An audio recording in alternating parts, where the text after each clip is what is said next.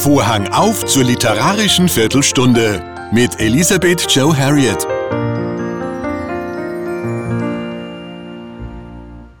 Willkommen zu meiner ersten literarischen Viertelstunde, die Jonathan Swift gewidmet ist.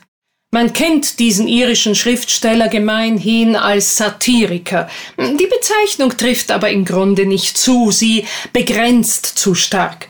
Swift war vor allem ein Intellektueller, aber ein Intellektueller, der seine ganze Logik auf die Kritik bestehender Dinge verwandte.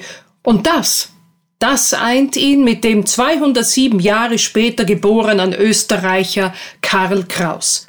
Beider Lebenswerk ist im Wesentlichen ein politisch-publizistisches. In Swifts völlig zu Unrecht als Kinderbuch angesehenem Roman Gullivers Reisen beschreibt er die Reisen dieses Gulliver in verschiedene Länder. Die belächelten Eigenheiten der darin vorkommenden Völker nützt der Aufklärer Swift als scharfe Spitzen gegen die herrschende Klasse und die Menschennatur im Allgemeinen. Vom Menschendurchschauer Swift stammt übrigens auch der folgende Aphorismus. Die Menschen sind noch widerwärtiger als sie sind. Ich habe zwei seiner satirischen Essays über menschliche Eigenheiten ausgewählt. Menschen ohne Rückgrat. Kein Talent ist so nützlich, um in der Welt hochzukommen, keines macht die Menschen vom Glück unabhängiger als die Eigenschaft, die dem stumpfsten Menschen gegeben ist und, wie man sich im Allgemeinen ausdrückt, darin besteht, kein Rückgrat zu besitzen. Es ist eine Art niederer Klugheit, mit deren Hilfe die geringsten und mittelmäßigsten Leute ohne weitere Begabungen in aller Gemütsruhe ihren Weg in der Welt machen. Man behandelt sie überall gut. Sie können weder Anstoß nehmen noch geben. Höfe und Regierungen sind selten frei von Menschen dieses Charakters. Wenn sie zufällig von hohem Range sind, fallen natürlich die meisten Ämter, sogar die größten, an sie, sobald die Mitbewerber nicht angenehm sind. Hm, bei solchen Berufungen freut oder ärgert sich niemand. Dieser Art von Menschen fehlt es an allen höheren Gaben des menschlichen Geistes, dafür verfügen sie gewöhnlich über eine ausgesprochene Geldgier und wenig Gewissensnöte über die Art daran zu kommen. Es fehlt ihnen jedes Gemeinschaftsgefühl und jeder Sinn dafür. Wenn die Besitzer dieser Rückgratlosigkeit in Macht und Stellung kommen, beurteilen sie die Menschen, die sie begünstigen und bevorzugen, ständig falsch. Sie haben kein Maß für Verdienst und Tüchtigkeit bei anderen, sondern kennen nur die Treppenstufen, die sie selbst hinaufgestiegen sind. Ihnen fehlt auch die geringste Aufmerksamkeit dafür, ob sie Gutes tun oder der Öffentlichkeit schaden. Jeder von ihnen dient wahrscheinlich nur seiner eigenen Sicherheit und seinen Interessen. Diese besondere Rückgratlosigkeit, die ich so herzlich feiere und empfehle, hat aber einen noch nicht erwähnten Vorteil. Sie trägt einen Menschen sicher durch alle Bosheit und allen Wechsel des Parteigetriebes, so weit, dass er seinen Anspruch auf einen Anteil an dem, was gerade gängig ist, gewöhnlich erheben darf, gleich welche Partei zufällig oben ist.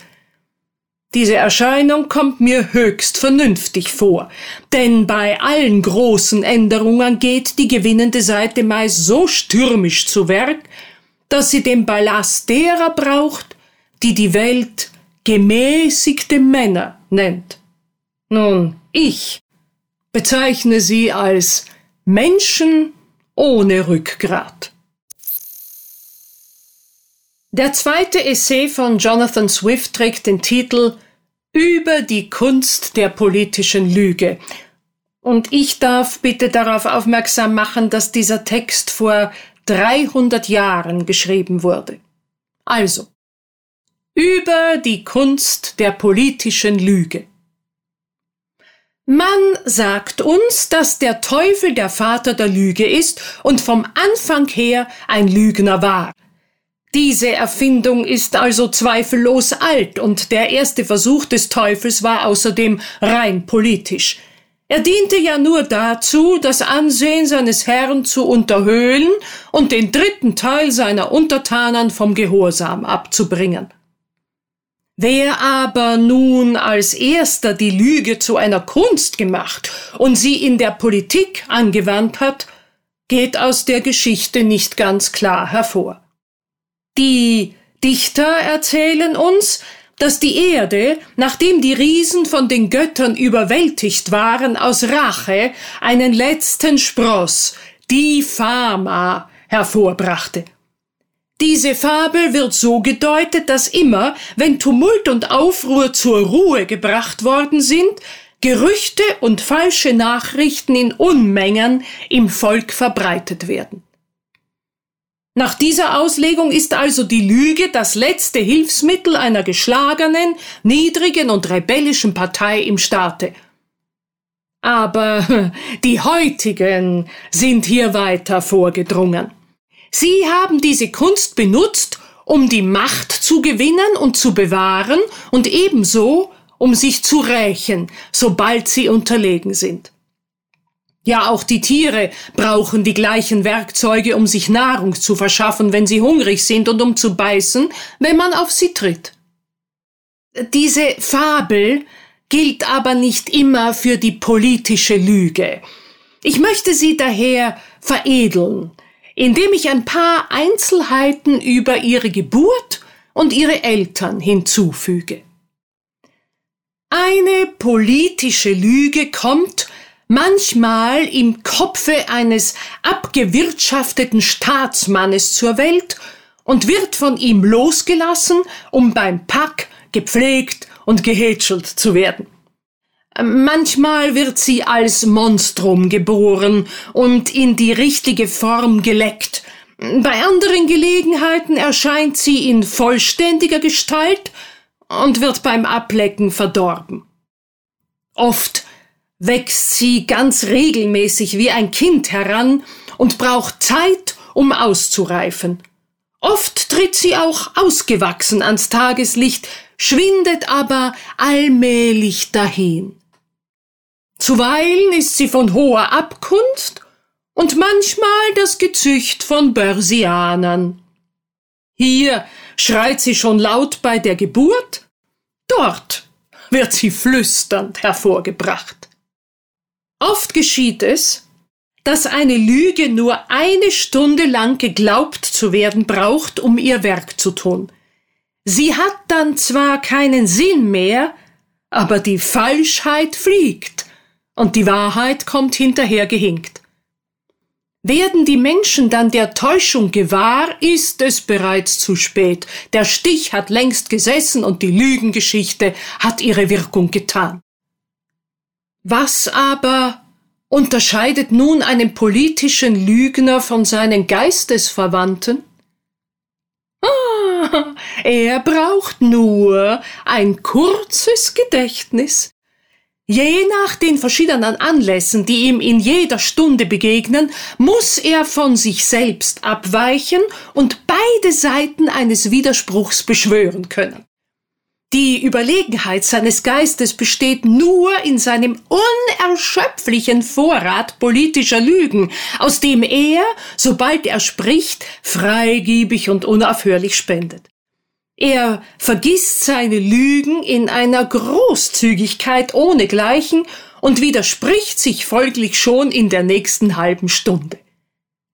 Er hat noch niemals überlegt, ob ein Vorschlag oder eine Behauptung richtig oder falsch war, sondern nur, ob es im gegenwärtigen Augenblick oder bei der anwesenden Gesellschaft zweckdienlich wäre, zuzustimmen oder abzulehnen.